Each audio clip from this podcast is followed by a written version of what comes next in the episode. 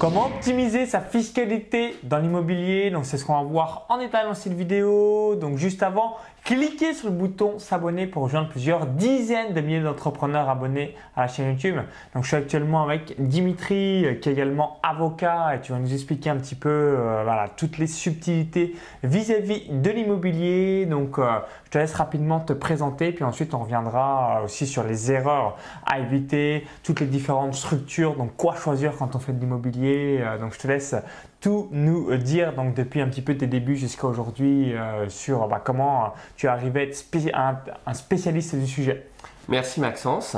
Dimitri Boujard, avocat en droit immobilier, droit bancaire, fiscalité immobilière et personnelle au barreau de Paris. J'ai prêté serment en 1995, donc ça remonte un petit peu maintenant. Et je suis euh, surtout investisseur immobilier à titre personnel. Donc j'allie le côté théorique et le côté pratique euh, au moins je sais de quoi je parle, ce qui est plutôt une bonne chose en matière notamment de fiscalité immobilière. Euh, donc euh, voilà pour la brève présentation. Alors du coup, première question que vous posez certainement, c'est quoi les différents statuts qui existent lorsqu'on souhaite investir dans l'immobilier? Alors, ensuite, expliquer à chaque fois les subtilités de chaque statut, comme bah, par exemple, si on prenait l'exemple d'une entreprise, il y a EURL, SARL, SAS, SASU, auto-entreprise, bref, il y a plein de statuts. Bien, c'est la même chose dans l'IMO. Euh, quels sont ces différents statuts Puis ensuite, on reviendra euh, statut par statut sur la fiscalité euh, pour savoir qu'est-ce qui est le mieux en fonction de votre besoin précis. Tout à fait, Maxence. Donc les, les, statuts correspondent peu ou prou à des régimes fiscaux en fait. Suivant que vous allez vouloir acheter un immeuble, euh, je dis immeuble, c'est un appartement, hein, l'immeuble au sens large. Euh, donc euh, un, appartement ou un immeuble pour le louer en location dite nue. Donc typiquement c'est de la location longue durée. vous rénovez l'appartement, évidemment vous faites du beau, du qualitatif, puisque là vous allez toujours trouver des locataires. Mais vous n'allez acheter aucun meuble et les personnes vont venir là pour y habiter pendant plusieurs années. Donc ça, c'est le statut de base sur lequel investissaient jusqu'à présent beaucoup de personnes, notamment euh, des personnes euh, qui investissent depuis euh, plusieurs années ou plusieurs dizaines d'années comme moi. Ensuite, on passe maintenant beaucoup à la location meublée. Donc on a deux grands types de location meublée. La location meublée classique qui va permettre à des personnes de se loger pendant plusieurs mois, voire plusieurs années si les baux sont renouvelés et la location meublée courte durée. Donc euh, voilà euh, maintenant les, trois principaux statuts qui sont couplés à des régimes fiscaux quelque part. La première question que vous posez certainement, est-ce que c'est mieux d'investir en nom propre ou directement attaqué par une SCI euh, Donc moi personnellement je répondrais non propre. Est-ce que j'ai raison ou c'est plutôt l'inverse démarré par une société? Euh, alors, j'ai envie de te répondre euh, oui et non. Ok. Euh, oui, oui, oui, investir en nom propre si tu veux acheter un parking ou un box à 20 000 euros ou un petit appart à 30 000 euros en province. oui, investir en nom propre, surtout si tu veux faire de la location meublée courte durée. Là, on est vraiment au cœur du problème de la fiscalité que se posent beaucoup de personnes. pourquoi? Parce que la location meublée en courte durée est actuellement un des types de location qui rapporte le plus. Et donc souvent les gens veulent tout de suite toucher du cash. D'accord? Donc évidemment, c'est la meilleure des choses à faire pour encaisser du cash tout de suite, à condition évidemment d'avoir trouvé un bien rentable après déduction de l'ensemble des charges. Mais c'est vraiment typiquement ce que je te conseillerais de faire pour ton premier investissement si c'est pour dégager des revenus immédiats. D'accord. Maintenant, euh, je te dis non si jamais, par exemple, tu trouves un superbe immeuble, on va dire de 10 appartements, euh, il se trouve que normalement je suis en train d'en acheter un, mais tous les appartements sont déjà loués en location nue. Donc je ne peux pas modifier leur beau et je ne peux donc pas modifier le régime fiscal actuel. Sauf à utiliser une astuce, c'est-à-dire à passer par une société civile immobilière à l'IS qui va permettre de bénéficier d'une fiscalité à peu près similaire à celle d'une fiscalité en location meublée. Voilà. Alors ensuite, on va pouvoir revenir sur le sujet parce qu'il y a beaucoup de distinctions à faire. Mais typiquement, euh, si vous avez déjà des revenus avec une tranche marginale d'imposition élevée, Que va-t-il se passer si vous achetez pour une, de la location nue Vous achetez l'immeuble en direct? Eh bien, vous allez emprunter au maximum, euh, donc peut-être même à 110 ou 120% s'il y a quelques petits travaux de réfection ou ce genre de choses. Mais en tout cas, vous allez emprunter au moins le, principal et les frais de notaire. Donc, vous allez avoir de grosses mensualités, mais en location nue, vous ne pourrez déduire qu'assez peu de choses finalement. Euh, certains types de travaux, les intérêts d'emprunt, mais vous ne pouvez pas amortir le bien comptablement. Vous ne pouvez pas amortir ou déduire selon le cas les frais de notaire, les frais d'agence. Donc vous voyez que très rapidement, fiscalement, vous allez vous retrouver avec du bénéfice. Or, le bénéfice que vous allez avoir reste virtuel, puisque ce bénéfice, euh, ces loyers que vous encaissez vont servir à rembourser la banque. Donc vous allez arriver assez rapidement dans ce qu'on appelle le fameux cash squeeze. Et là, là c'est autant sur un appartement ou deux, c'est pas gênant, autant sur un immeuble avec 10 appartements, vous allez peut-être encaisser 40 ou 50 000 euros de loyer par an, la fiscalité, elle va tout de suite faire mal parce que une tranche marginale d'imposition à 30%, voire même à 41%, vous rajoutez. Ça fait mal. Ça fait très mal parce que vous rajoutez 17,2 au 1er janvier de prélèvements sociaux, CSG, CRDS. Donc vous vous retrouvez avec une fiscalité confiscatoire sur des sommes qui vont à la banque. D'accord, c'est assez impressionnant. Donc là, 1er euh, janvier 2018, 17,2% sur les prélèvements sociaux, donc euh, euh, CRDS, CSG, toutes ces choses-là. Ok. Alors juste avant, donc tu évoquais tout ce qui est impôt sur les revenus, impôt sur les sociétés. Si tu peux faire la distinction pour les personnes qui se posent peut-être la question. Bien sûr. Donc l'impôt sur, sur les revenus, là, pour le sujet qui nous intéresse, ça va être l'impôt sur les revenus fonciers. Donc les revenus qui proviennent de la location d'immeubles en location nue. Dès lors que vous passez à la location meublée, ça va être considéré euh, comme des revenus commerciaux et être imposé différemment que des revenus fonciers classiques. Donc il n'y aura plus d'histoire de, de tranche marginale d'imposition, de CSG, CRDS ça va être un régime fiscal différent que je ne vais pas évoquer plus avant. Sachez seulement, comme je l'ai indiqué à l'instant, que vous pourrez optimiser la déduction et l'amortissement de, frais extrêmement nombreux. Notamment, tous les types de travaux pourront être déduits en location meublée, ce qui n'est pas le cas pour de la location nue. Ça, c'est vraiment euh, la grosse différence. Donc, revenu foncier et pour tout le reste, ça va être une fiscalité à peu près similaire, ça va être des bénéfices commerciaux. Si c'est la, alors on, passe à l'impôt sur les sociétés. Euh, donc euh, si c'est une, une, SCI, typiquement société civile immobilière, à l'impôt sur les sociétés, ça veut dire première chose que vous avez opté pour l'impôt sur les sociétés, puisque par défaut le régime fiscal de la SCI c'est l'impôt sur le revenu, c'est le principe dit de transparence fiscale. D'accord. Donc euh, vous optez pour l'impôt sur les sociétés. Alors soit au début, suivant la stratégie, c'est-à-dire soit dès l'achat de l'immeuble, soit en cours euh, de remboursement de l'emprunt. Là, il y, a des, diverses stratégies à mettre en place. Euh, ça dépend notamment de, la valeur qu'aura pris l'immeuble entre la date d'achat et la date à laquelle vous optez pour l'impôt sur les sociétés, parce qu'il faut savoir que l'option va déclencher normalement l'imposition de la plus-value donc il y, a des, mécanismes à étudier d'assez près à ce niveau-là. Euh, évidemment, pour ça, on, faites appel euh, soit à votre expert comptable, soit à votre avocat fiscaliste, puisque ce sont les mieux à même de vous aider et d'optimiser la chose.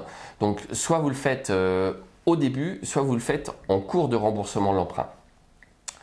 Je reviens sur ce que je disais tout à l'heure. Donc, l'intérêt de l'IS, c'est évidemment la déduction de la quasi-totalité des frais et ce qui va permettre, suivant les simulations qu'on peut faire avec divers outils qu'on trouve sur Internet, euh, on peut arriver à ne pas payer d'impôt sur les sociétés pendant une durée qui va aller de schématiquement 7 à 10 ans. Ça en faisant quel type d'immobilier Grosso modo, on ne paye pas d'impôt entre 7 et 10 ans? Alors l'intérêt de la SCI Alias, c'est que vous allez pouvoir faire tout type d'immobilier. C'est-à-dire que même si vous avez de la location nue, ça restera de la location nue, mais le régime fiscal de la société va permettre de passer au régime d'impôt sur les sociétés.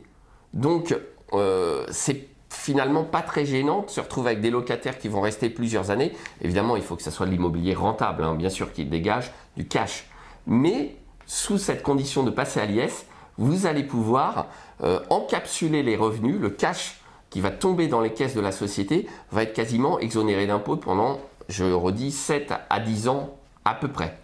D'accord? Donc, évidemment, si vous faites de la location meublée, de toute façon, vous n'aurez pas le choix, ça sera forcément une SCI à l'IS. Là, tordons le coup tout de suite à une idée reçue, hein, que, dont tu as peut-être déjà entendu parler. Souvent, les gens me demandent est-ce que je peux faire de la location meublée en SCI Ça me semble pas possible. Si, si, c'est possible. Il suffit d'opter pour l'IS.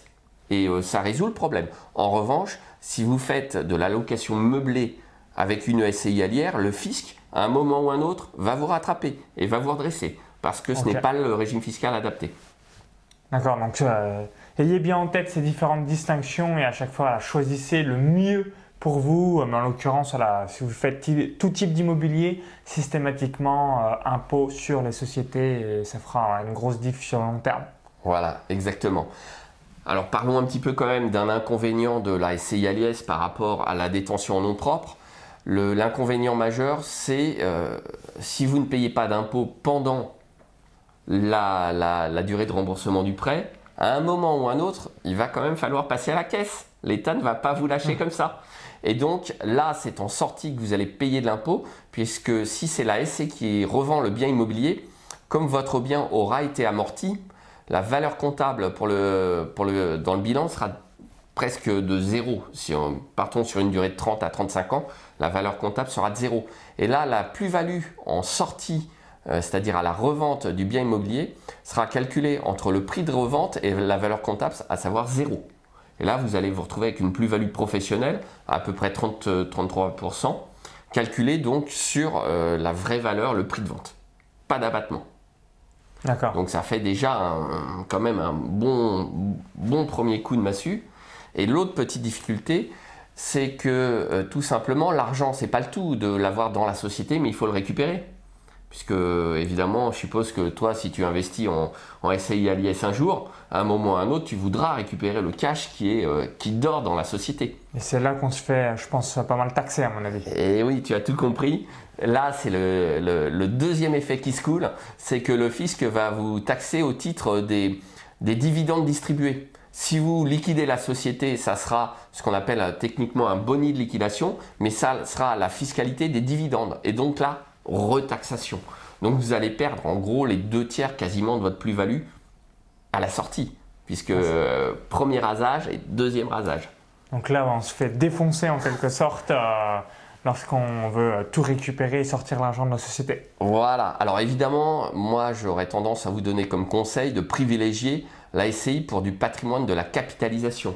Parce que, après tout, vous pouvez aussi choisir de continuer à encaisser les dividendes, voire même de préparer la succession et la transmission à des proches ou évidemment des enfants, auquel cas, euh, de toute façon, tant qu'il n'y a pas de revente, vous percevez les dividendes et vous n'êtes taxé qu'à hauteur de la perception de dividendes. Donc là, ça reste quand même raisonnable. Il faut bien, à un moment ou un autre, payer un peu d'impôts quand on est en France. Ah, absolument. De toute façon, euh, vous le savez, tout est taxé, euh, donc rien n'échappe à la règle. Alors toi, du coup, qu'est-ce que tu conseilles à une personne euh, bah, qui se lance dans l'IMO? Alors, pour tous les statuts, ou du moins, quel est, pour bien voir tous ces résumés, c'est quel est le statut le moins pire ou celui aussi peut-être le plus simple sur le plan administratif, parce qu'en plus d'être taxé, il y a peut-être énormément de paperasse à remplir ou même voilà, de normes juridiques à fournir. Donc, Qu'est-ce que tu pourrais conseiller par rapport à tout ça? Alors, premier conseil euh, d'évidence avec un formateur, je dirais, formez-vous. Évidemment, vous pouvez avoir euh, énormément d'informations sur Internet en allant voir les vidéos de, formateurs spécialisés dans l'immobilier ou des chaînes YouTube euh, et des groupes Facebook où vous aurez déjà la base et les erreurs à, éviter. Pensez euh, typiquement à vérifier un peu la rentabilité du bien, vérifier le prix d'achat, vérifier le prix du marché alentour, ce genre de choses. Ensuite, ça va dépendre très sincèrement du type de bien que vous allez acheter. Encore une fois, si vous achetez un box à, 20 000 euros, on va faire au plus simple. Euh, donc, ça sera des revenus fonciers. Vous allez l'acheter en direct. Euh, et, voilà, ça sera simplissime. Ça sera quelques cases à remplir dans la déclaration annuelle de, revenus. Maintenant, si ensuite vous passez à un appartement et que vous dites je vais faire de la location meublée courte durée, donc de la location saisonnière courte durée, là ça sera en fait en fonction de votre situation personnelle. C'est-à-dire que pour le coup, encore une fois, il faudra vraiment avoir une réflexion, je pense, d'ensemble et euh, l'achat variera suivant que vous êtes célibataire, paxé, marié. Donc il y a d'autres euh, composantes juridiques qui vont entrer euh, en ligne de compte. D'accord. Donc à chaque fois, c'est ça dépend aussi de votre situation matrimoniale. Donc si vous êtes célibataire, tout ce que tu as dit, marié, paxé ou encore que sais-je. Donc ça, c'est encore quelque chose à prendre en compte. Oui, tout à fait. Euh, donc là, admettons, vous êtes, euh, vous êtes marié, vous achetez un petit appartement euh, de quelques dizaines de milliers d'euros. Si vous, si vous voyez qu'il est rentable et qu'il va, qu'il va vous dégager du cash tous les mois, achetez-le en direct.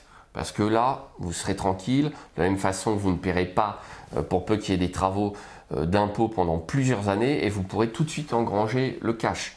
Ensuite, si vous passez à l'étape suivante, vous pourrez songer à la constitution d'une société civile immobilière, notamment si vous avez des enfants, car, euh, car la SCI est un outil extrêmement utile pour tout ce qui est organisation du patrimoine. Là encore, je souhaite... Alors dans, quel sens quand tu dis euh, organisation du patrimoine? Alors par exemple...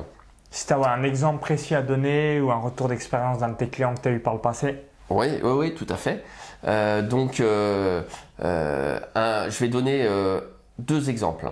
Donc, euh, premier exemple, vous avez euh, deux personnes et c'est un, remariage avec des enfants d'un côté, voire des enfants des deux côtés d'un précédent lit. Vous pouvez utiliser l'ASCI pour protéger votre conjoint, pour éviter évidemment que en cas de décès d'un des deux euh, nouveaux mariés ou deux nouveaux paxés, peu importe, eh bien, les parts détenues par, l'autre, par le conjoint décédé ne soit transmise aux enfants, ce qui peut créer des problèmes avec des enfants d'un premier lit. On imagine que les relations sont pas toujours idéales. Donc on peut très bien organiser au sein de la SCI les statuts, rédiger les statuts d'une façon telle qu'on va protéger le conjoint survivant. On peut rentrer dans des techniques telles que le démembrement croisé de parts sociales, à savoir départ en usufruit, départ en propriété, et on, donne à chaque conjoint une partie en usufruit, une partie en propriété, on croise, ce qui fait qu'au décès d'un des conjoints, eh bien, il y a une sorte de, transmission qui s'opère, notamment sur, euh, sur l'usufruit. Et donc dans ce cas-là, eh bien, le conjoint survivant a la totalité de l'usufruit et peut rester dans les lieux. Typiquement, s'il a besoin de l'argent pour vivre, ou même si c'est une résidence principale, puisqu'on peut aussi utiliser la SCI pour protéger son patrimoine euh, et sa résidence principale. Donc ça, c'est un premier exemple. Un deuxième exemple, euh, où pour le coup, là, euh, j'insisterai sur l'importance de la rédaction des statuts. Un client est venu me voir récemment parce que, bah, comme souvent, lorsqu'on s'associe, tout va bien, c'est comme lorsqu'on se marie, tout va bien. Tout est rose, tout est beau, et le jour où il y a la tempête, le brouillard, et eh bien c'est là que ça pète, et après il y a des euh, procès au cul. c'est ça, c'est ça. Et là, euh, les deux associés ont eu la bonne idée d'être associés tous les deux à 50%, 50%, et d'être en plus tous les deux co-gérants. Donc ça veut dire qu'ils ont exactement tous les deux les mêmes pouvoirs au sein de la SCI. L'un des deux associés tombe malade, et... Euh, l'assurance prend en charge la maladie. Bon, déjà un petit peu exceptionnel hein, quand même, parce que. Normalement, c'est certainement des exclusions. Euh, il y, a énormément de clauses d'exclusion, mais là, il rentre dans le cadre et l'assurance prend en charge la maladie. Et que fait l'assureur? Euh, il crédite les sommes sur le compte de la SCI. Et que fait l'associé? Il récupère l'argent. Il a les pouvoirs, il a la signature. Donc il récupère l'argent. Alors la moitié du coup, 50%. Voilà. Réalité. Euh, non, non, il récupère, euh, non, il récupère la totalité des primes versées par son assureur. Ok. D'accord, donc euh, admettons, l'assureur verse 1000 euros par mois parce que chacun des associés était assuré à 50% sur le prêt, on va faire simple. Et euh, eh bien, euh, les 50%, ça génère 1000 euros de remboursement par l'assureur à la SCI. Et lui, quand ça arrive sur le compte, bah, comme il est co-gérant, il fait des virements sur son compte. Évidemment, colère et stupéfaction de l'autre associé qui dit Mais l'argent, c'est pas pour toi c'est l'ASC qui doit en profiter. Après tout, c'est elle qui est assurée. Et là, là, là typiquement, on voit qu'il y a eu un mauvais conseil à la base. 50-50 co-gérants en situation de crise, on va directement au tribunal et on fait nommer ce qu'on appelle un administrateur ad hoc. Donc c'est un peu technique, mais autant vous dire que là, on paye un maximum euh, pour faire nommer quelqu'un qui va être chargé de dénouer la, crise au sein de la société. Et donc on perd en quelque sorte le contrôle de la SCI. Donc très mauvais plan. Alors pour l'anecdote, il s'avère qu'en plus, dans ce cas précis, euh, je pense que l'assureur a fait une belle boulette parce que le bénéficiaire du contrat d'assurance, c'est écrit en toutes lettres, ce n'est pas la SCI finalement, c'est la banque. Donc à mon sens, l'assureur aurait dû verser directement l'argent à la banque, ce qu'il n'a pas fait. Évidemment, si l'argent avait été versé à la banque, l'associé n'aurait pas pu le prendre. Donc ça, ça promet quoi en termes de, de, litige. Donc voilà, importance de la rédaction des statuts, c'est le deuxième exemple. On peut prévenir ce genre de choses, mais il faut être évidemment extrêmement attentif lors de la création. Alors vis-à-vis de la création des différents statuts, de manière générale, quel est le coût? 2000 euros, 3000 euros, 5000 euros euh, Quelle est à peu près la, fourchette euh, Ou alors euh, est-ce que c'est un seuil par palier quand on veut mettre en place ce type de structure? Excellente question qui intéresse évidemment au plus haut point nos, auditeurs. Donc, eh bien, la fourchette est large puisque hum, vous trouvez des, créations sur Internet euh, via des systèmes robotisés, hein, il faut appeler euh, les choses telles qu'elles sont. Donc euh, je ne citerai pas le nom de ces sociétés, mais elles sont facilement trouvables sur Internet. Et on vous propose des créations pour quelques centaines d'euros, 300, 400, 500 euros. D'accord? Mais alors, soyons clairs aussi, on n'en a jamais que pour son argent. Donc si vous payez 300 euros pour des statuts dits personnalisés, la personnalisation, en fait, c'est ton nom, ton adresse, le capital social, la, répartition du capital, et ensuite, pour le reste, c'est des statuts types. Vous avez en face de vous un robot qui va pas pouvoir vous dire si répondre à votre question si vous lui demandez est-ce que je peux mettre mes enfants mineurs dans l'ICI Là, là, là, là, c'est fini, là, ça bloque. Hein. Alors, euh, vous pouvez ensuite, moyennant finance, évidemment, appeler euh, quelqu'un qui est censé vous délivrer une information juridique parce qu'ils n'ont pas le droit de faire du conseil. Le, conseil juridique, c'est le monopole des professions réglementées telles que les notaires, les huissiers, euh, les avocats, évidemment, les experts comptables à titre accessoire. Donc, toutes ces sociétés, toutes ces, toutes legal tech font du conseil déguisé, clairement. Euh, mais évidemment, côté euh, assurance euh, professionnelle, ça suit pas derrière. Hein. Et puis, ils sont pas des spécialistes de la question. Ils, sont, ils peuvent ne pas être mauvais, mais ils seront jamais au, niveau au même niveau qu'un notaire ou qu'un avocat spécialisé dans le domaine. Donc là, quelques centaines d'euros. Ensuite, vous avez trois grands créateurs, hein. les experts comptables, les notaires, et je citerai en dernier pour ma partie, les avocats. Les tarifs sont libres pour toutes ces professions. Vous avez des avocats euh, qui ne rédigeront jamais de statut de SCI parce qu'ils font euh, des fusions-acquisitions, ils font euh, du droit des successions, ils font de la vente immobilière, mais ils ne savent pas faire.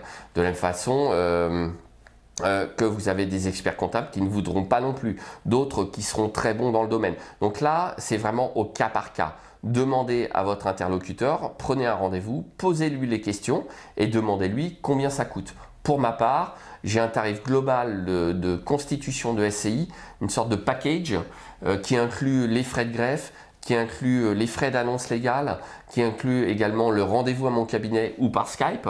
Euh, pour, pour, vraiment savoir ce qu'il vous faut, adapter l'ASCI à votre situation et qui inclut également le, le premier PV d'AG, puisqu'il faut savoir que la plupart du temps, le notaire va réclamer un PV d'AG qui autorise le gérant à emprunter et à acheter. Même s'il a tous les pouvoirs, c'est une pratique notariale. Donc euh, pour tout ça, moi j'ai un tarif à 1700 euros. Voilà, c'est simple, clair et net dès le départ. On sait combien ça va coûter, il n'y a pas de surprise.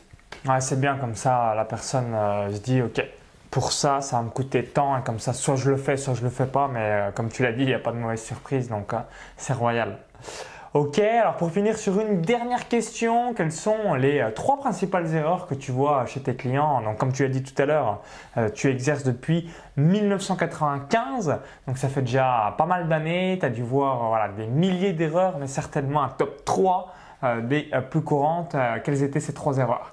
Alors, euh, je vais faire un top 3 et je vais même euh, m'inclure dans les erreurs, Ok. puisque rien ne vaut, rien ne vaut évidemment l'expérience personnelle. Donc, euh, je crois que la pire erreur que j'ai pu faire a été de vouloir euh, acheter loin de chez moi en me disant que ce serait plus rentable, mais d'acheter loin de chez moi sans connaître le marché local réellement. Et ça, c'est vraiment la pire erreur. Euh, j'ai acheté dans une ville de taille moyenne. Sur le papier, c'était rentable, mais j'avais pas pris en compte certains paramètres, notamment le fait que la personne, le propriétaire, gérait en direct. Donc j'ai délégué à une agence locale. Il s'est avéré que l'agence était très très très mauvaise. Donc D'accord. là, là Parce que tu vraiment. connaissais pas du tout euh, bah, le marché comme. euh, Exactement, exactement. Ah, sur le papier, j'avais fait des calculs hein, de rentabilité. Donc euh, c'était bien sur le papier, mais rien ne vaut la pratique. Et là, donc je n'avais pas pris en compte les frais de délégation et surtout le peu d'intérêt que l'agence allait porter à ma location en fait. La- L'agence n'en avait strictement rien à faire. Donc j'ai mis du temps pour corriger le tir. Deuxième erreur, euh, enfin deuxième critère pas respecté sur cette première erreur, plus exactement. Euh, il y avait un local commercial en rez-de-chaussée qui était un restaurant. C'était un tout petit restaurant, une pizzeria, et, euh, et euh, ça s'est transformé en kebab. Et là, Ah ouais, très sincèrement, c'était pas top au niveau des odeurs parce que euh, il s'avère que bah, les exploitants étaient pas très soigneux et comme le propriétaire était quelqu'un qui vivait à l'étranger, lui ça le dérangeait pas qu'il y ait des odeurs dans l'immeuble. Donc euh, ça n'a pas incité beaucoup de locataires à venir à- habiter euh, à Peut-être cet endroit. le, le bruit aussi, parce que si on a une pizzeria ou un kebab, Voilà. en l'occurrence un kebab, bah, il y a des gens qui viennent, donc ça part. jusque tard le soir. Donc Ouais. ça, c'est pas un obstacle majeur, mais en cas de local euh, de, de, de, de bouche, hein, en cas de restaurant au rez-de-chaussée, il faut, il faut discuter avec les personnes qui tiennent la boutique, euh, qui tiennent le restaurant. Il faut vraiment bien se renseigner. C'est c'est pas, c'est pas euh, on va dire que c'est pas euh, à tous les coups on stoppe, mais par contre renseignez-vous bien avant. Alors ça, c'est une règle que je vous donne aussi en vidéo. À chaque fois que je fais mes tournages vidéo, il y a une règle de base, on ne va jamais louer un appartement qui est au rez-de-chaussée par rapport à ce que tu as évoqué, au moins le deuxième ou troisième étage. Donc là, on est troisième étage d'un immeuble. Pourquoi? Parce que voilà, marteau-piqueur dans la rue, les poubelles, les piétons, les bagnoles, les motos, les gens qui euh, parlent, euh, ou euh, même les différents commerces. Donc il y a du bruit, même si vous mettez un double ou triple vitrage. Donc Ayez ça à l'esprit aussi, je- si vous faites des vidéos, euh, ça vous permettra d'avoir toujours un bon son de qualité. Et bah, si vous êtes locataire, euh, évidemment, vous n'avez pas envie d'être dans un endroit où euh, vous êtes tout le temps obligé d'avoir des boules caisses pour euh, bah, être bien chez vous. Donc euh, ça, c'est quelque chose à avoir à l'esprit. Exactement. Deuxième erreur hein, que, que j'ai vue à plusieurs reprises, c'est d'emprunter sur une durée trop courte. Ça, pour moi, très franchement, Typiquement, 10 ans, 5 ans. Même, quin- je serais même 15 ans. de dire 15 ans. Pourquoi emprunter sur 15 ans quand on peut emprunter sur 20 ou 25 ans? Vous aurez plus de marge en cas de problème si vous avez une mensualité plus faible. Et là, clairement, moi, je suis partisan. je sais qu'il y a un débat hein, entre euh, plutôt court, plutôt long. Certaines personnes ont envie d'avoir l'esprit tranquille et Assez d'avoir rapidement. remboursé plus vite. Tout à fait. Mais euh, pour moi, l'esprit tranquille, ça se combine aussi par le, fait d'avoir la certitude de pouvoir payer euh, la mensualité. Et pour ça, tant qu'à faire, autant qu'elle soit la moins forte possible. Nous sommes là dans le cadre d'investissement locatif. Donc de toute façon, vous déduirez les intérêts d'emprunt des revenus. À partir de là, le coût n'est pas tout à fait neutre, mais il est quand même nettement amoindri, sans compter que de ma propre expérience euh, d'investisseur depuis maintenant 17 ans, je ne suis jamais allé jusqu'au bout du remboursement d'un de mes crédits. Soit j'ai revendu, soit j'ai remboursé par anticipation. Et dans tous les cas, j'ai fait de bonnes affaires plutôt que d'aller au bout. Donc là, j'emprunte de nouveau. Je vais emprunter sur 20, voire même 25 ans. Et, euh, et je l'ai dit au banquier, prêtez-moi sur 25 ans. Vous savez très bien que de toute façon, j'irai pas au bout du crédit. Ouais, bah, J'étais cash hein, là-dessus, euh, j'ai pas hésité. Donc ça, nickel. Et la troisième erreur, donc deuxième erreur, c'est ce que vient de dire euh, Dimitri. Donc c'est vraiment aller chercher les mensualités, donc le crédit sur 25 ans hein, ou euh, 20 ans minimum, mais pas sur 5 ans, 10 ans ou 15 ans. Et quelle serait la dernière erreur? Alors, la dernière erreur, c'est à propos euh, des loyers, en fait. Ok. Donc, euh, une des grandes peurs de l'investisseur immobilier, c'est que le locataire ne paye pas. Et on sait qu'en France, la législation est quand même très largement favorable aux locataires. C'est un fait, on peut le déplorer ou pas, mais en tout cas, c'est l'état actuel du droit. et là, nous sommes par exemple entrés dans la trêve hivernale. Donc des locataires qui ne payent pas vont rester jusqu'à la mi-mars, voire même début avril parfois. impossible d'expulser du 15 novembre au 15 mars. Voilà, exactement Maxence. Là, c'est, vous pouvez faire tout ce que vous voulez, c'est mort. On ne met pas les gens dehors en France jusqu'au 15 mars, voire au 1er avril. Donc, L'erreur à ne pas commettre en la matière, c'est euh, de faire euh, l'économie d'une garantie loyer impayé, tout simplement parce que ça va un petit peu écorner votre rentabilité. Là, je parle de location nue ou de location meublée, on va dire moyenne durée. Hein. Je ne parle pas de la location saisonnière courte durée qui ne va pas être concernée a priori euh, par ce cas, puisque les gens vont rester quelques jours, voire quelques semaines maximum. Mais euh, pour ce type de location nue ou meublée longue durée, euh, voilà, ne faites pas l'économie sur la garantie loyer impayé. Il en existe de toutes sortes. Vous pouvez faire des comparatifs et euh, en cas de problème, euh, souvent, vous aurez même un complément d'assurance qui vous permettra de couvrir les frais de procédure. Donc là, vous serez épaulé par un huissier, un avocat qui feront le, qui feront le job et ça sera payé par votre assurance. Donc au minimum la garantie loyer impayé, éventuellement garantie loyer impayé plus l'assurance concernant les frais de justice. Voilà, ça c'est vraiment un conseil que je donne et avec ça, vous dormez tranquille. Et dans l'immobilier, quand même, la tranquillité d'esprit, je crois, c'est important, surtout si vous voulez renouveler les opérations. Parce que un loyer impayé, allez à la limite sur un appartement, mais si vous en avez deux ou trois, là, ça va commencer euh, à être sacrément embêtant. Et, d'expérience, pour le coup, j'ai fait beaucoup de, de recouvrement et d'expulsion. Bien souvent, vous n'arriverez pas à recouvrer vos loyers, même quand le locataire sera parti. Parce que s'il a arrêté de payer, c'est qu'il est insolvable. Ouais, bah c'est souvent ça, malheureusement. Et euh, est-ce qu'il y a malheureusement une franchise vis-à-vis de ces loyers? Est-ce que bah, l'assurance prend le relais dès le premier jour ou non Il y a un mois de carence, deux mois de carence Quelle est un petit peu la tendance de ce type de, d'assurance Alors, euh, certaines assurances ont un mois de carence tout simplement parce qu'elles considèrent que le mois du dépôt de garantie va pouvoir servir ah à couvrir le mois de carence c'est un raisonnement d'assureur, euh, mais c'est souvent comme ça. D'autres n'ont pas de mois de carence, mais ne commenceront à verser qu'au bout d'un ou deux mois. C'est-à-dire que rétroactivement, ils prendront dès le premier mois, mais ils vont quand même attendre un petit peu. Et surtout là, attention au fonctionnement de l'assurance. Ne, faites bien attention, c'est-à-dire lisez vos contrats d'assurance. Ça, c'est une quatrième erreur à ne pas faire, c'est signer des choses sans les lire. Combien de fois j'ai vu des gens signer des choses sans les lire, même les statuts que je rédige? Parfois, ils me non, non, je vous fais confiance, on signe. Non, non, non, non. Vous allez lire avec moi. Chez le notaire, je lis ce que je signe. Euh, quand j'ai un contrat de prêt, je lis le contrat de prêt. Quand j'ai l'offre, je lis l'offre. Quand j'ai le contrat d'assurance, je lis le contrat d'assurance. Alors parfois, euh, je vous rassure, on ne comprend pas tout. Hein. Malheureusement, entre guillemets, c'est souvent comme ça. Hein. Les, voilà. les, termes sont euh, évoqués, on se dit mais c'est quoi ce charabia C'est ça.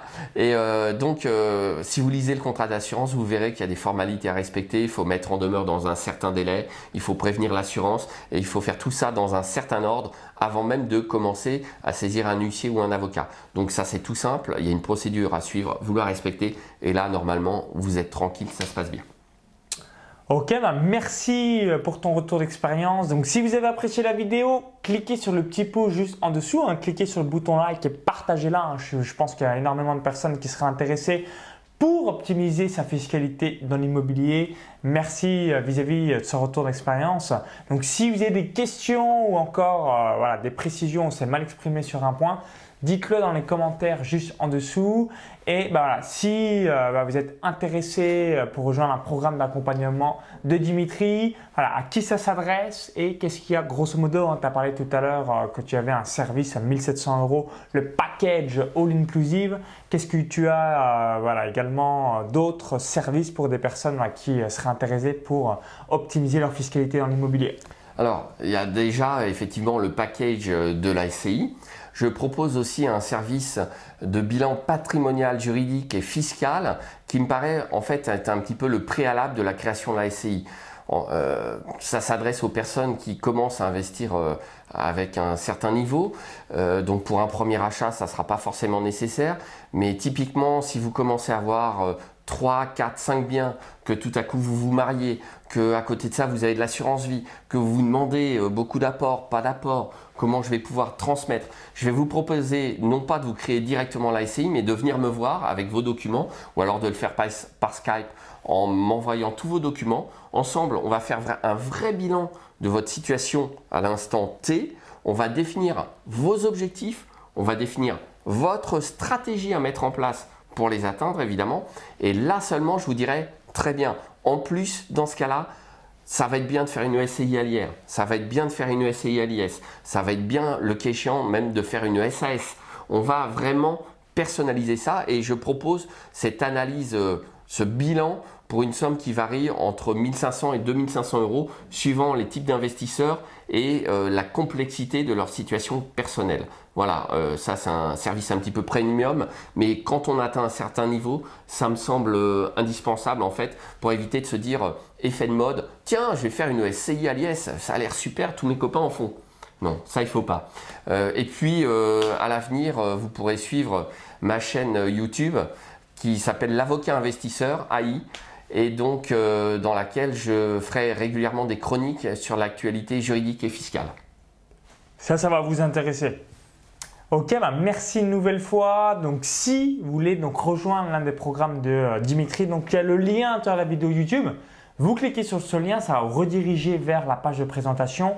Si vous visionnez cette vidéo depuis une autre plateforme ou un smartphone, il y a le i comme info en haut à droite de la vidéo ou encore tout a une description juste en dessous. Donc on vous dit à tout de suite de l'autre côté pour la page de présentation. Voilà, vous regardez si ça vous correspond et euh, bah, si vous avez des questions, n'hésitez pas à le dire dans les commentaires sous la vidéo. Merci pour Merci toute nouvelle fois et on vous dit à tout de suite de l'autre côté.